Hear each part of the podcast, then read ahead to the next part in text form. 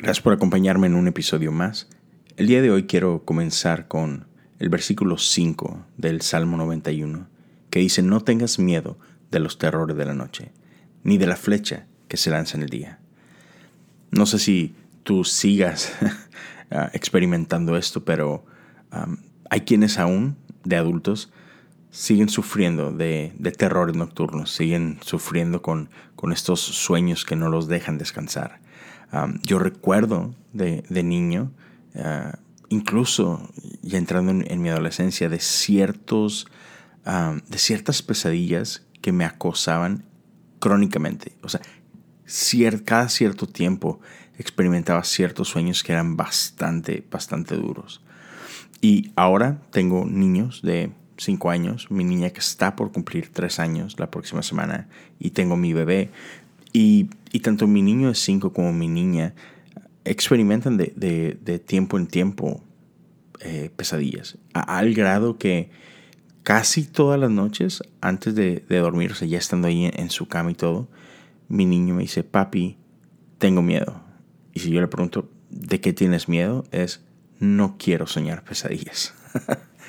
o sea, e, e, es real. O sea, muchas veces atravesamos tiempos difíciles y aún dentro de, las noches, ¿no? Pero quiero leerte un poco más acerca de, este salmo y, unas partes que, creo que van a ser de mucha bendición para, para nuestra vida, para nuestro corazón. Entonces, déjame, déjame leerte versos 1 y 2, 5 al 7 y el verso 9, ¿ok? Los que viven al amparo del Altísimo encontrarán descanso a la sombra del Todopoderoso.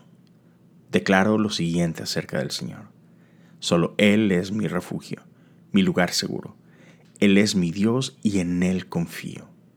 No tengas miedo de los terrores de la noche, ni de la flecha que se lanza en el día.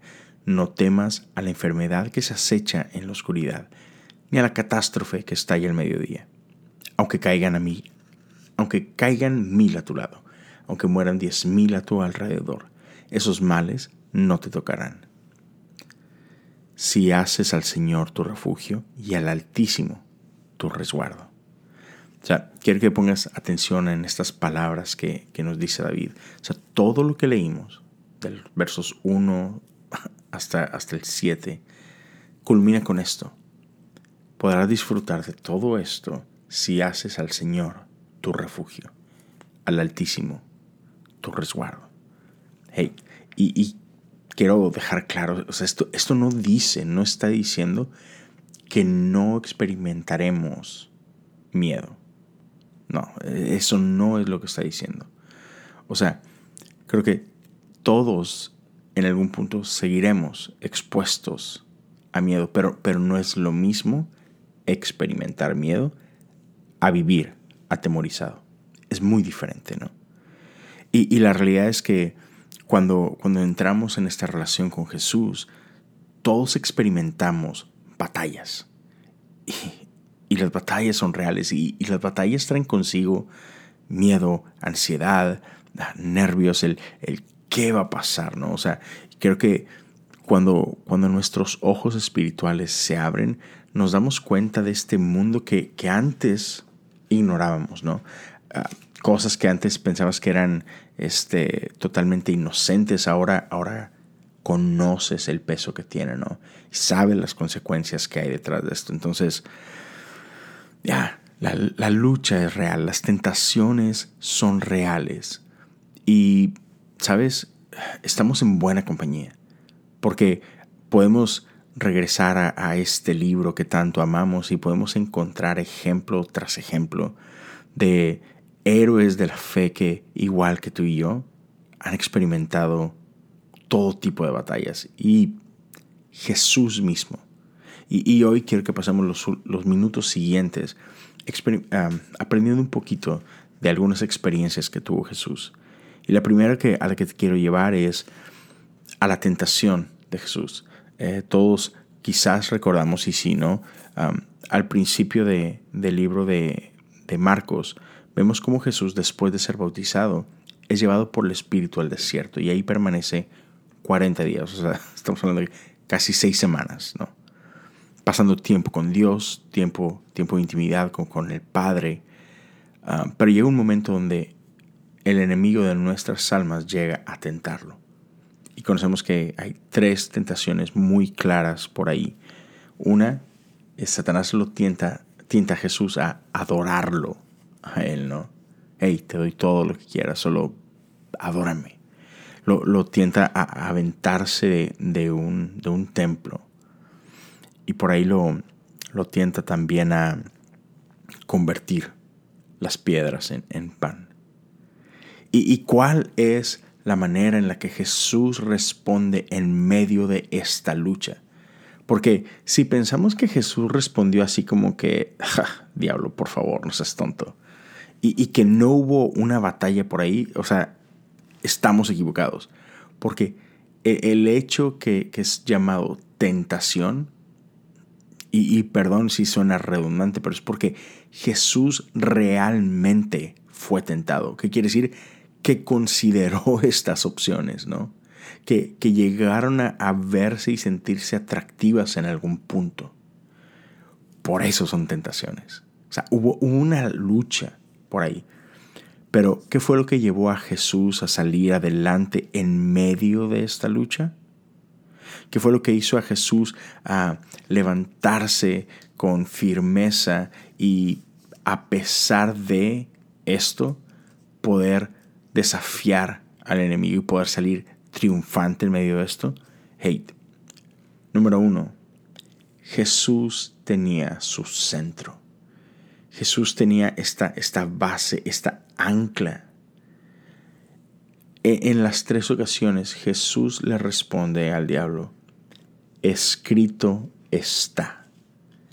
Y, cada una de esas tentaciones fueron ah, contrarrestadas con, con palabra de Dios fueron contrarrestadas con, hey, tú podrás decirme, tú podrás presentarme esto. Pero Dios dice, pero, pero mi Padre dice, ¿no? Y, y Jesús pudo traer estas armas a la mesa porque era algo con lo que él estaba familiarizado, ¿no? Y eso es algo que quiero que quiero invitarte a que valores la palabra de Dios, a que a que no sea algo que solamente escuchas el, día que vas a, uno de los servicios, ¿no? O, de repente pusiste un podcast y por ahí, ah, alguien, alguien mencionó algún versículo. Es, hey, la palabra de Dios es clave, la palabra de Dios es, es, centro de, de nuestra vida. La palabra de Dios está fresca en el corazón de Jesús. Entonces quiero invitarte a que a que peses esto, a que se vuelva importante en tu vida. Y, por favor, en todas sus expresiones, o sea, vea la palabra como tal, o sea, abre el libro, lee las palabras que Dios tiene ahí para nosotros.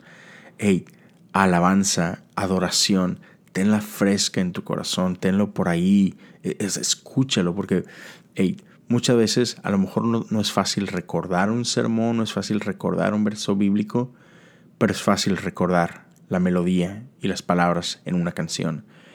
Y lo que hace a la música cristiana ser cristiana no es su música, es el contenido de la misma. Es que es, las canciones que escuchamos, que cantamos, son canciones inspiradas en la palabra de Dios. Así que te invito a que ores constantemente, que leas la palabra de Dios constantemente, que, que su palabra esté de continuo en tu boca, ya sea eh, porque la recitas, porque la memorizas, porque la cantas. Entonces, por favor, si, si para Jesús fue vital, si para Jesús fue importante, lo es para ti y lo es para mí. Segundo, Jesús fue a Dios en medio de su lucha.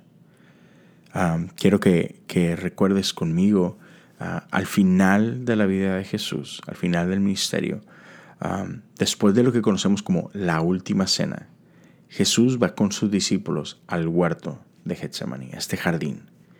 Y estando ahí, Él ora. E-, él sabe eh, para este punto lo que viene. E-, él sabe que la cruz está delante de Él a, días. Entonces Él corre a los pies del Padre. Él pasa tiempo con Dios y, y ¿sabes? Nombró su miedo. Nombró aquello que lo tenía preocupado.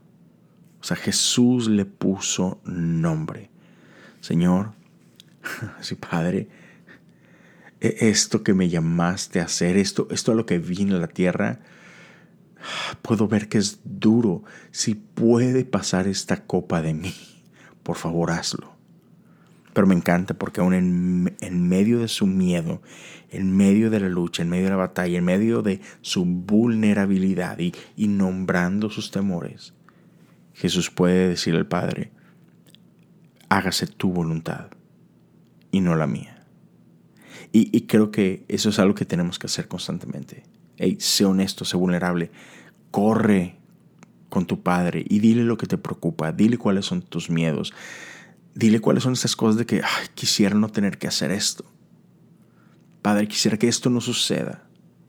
Pero igual que Jesús, tal como lo dice Lucas 22, 42, hágase tu voluntad, no la mía. y por último, este tercer punto que te quiero dejar es que Jesús no estaba solo. Aún en este momento, cuando, cuando Jesús está sudando gotas de sangre, este, él tenía a sus discípulos orando cerca de él. Llega e, en diferentes momentos en esa noche, él le pide a sus amigos, oren por mí, velen conmigo. Entonces, hey, necesitamos refuerzos. necesitamos entender y, recordarnos que no estamos solo en este camino, en esta lucha. Tu grupo pequeño es importante.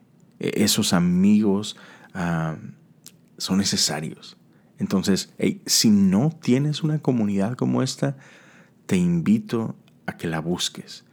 Te invito a que, a que te des a la tarea de plantarte en una iglesia local, de ser parte de una comunidad de fe. Y dentro de esa iglesia local, busca gente con quien tengas ciertas afinidades, gente a quien, con quienes estés dispuestos a confiarles tu vida, gente con quien, con quien te puedas atrever a ser vulnerable y decir, estas son mis batallas. Por favor, oren conmigo.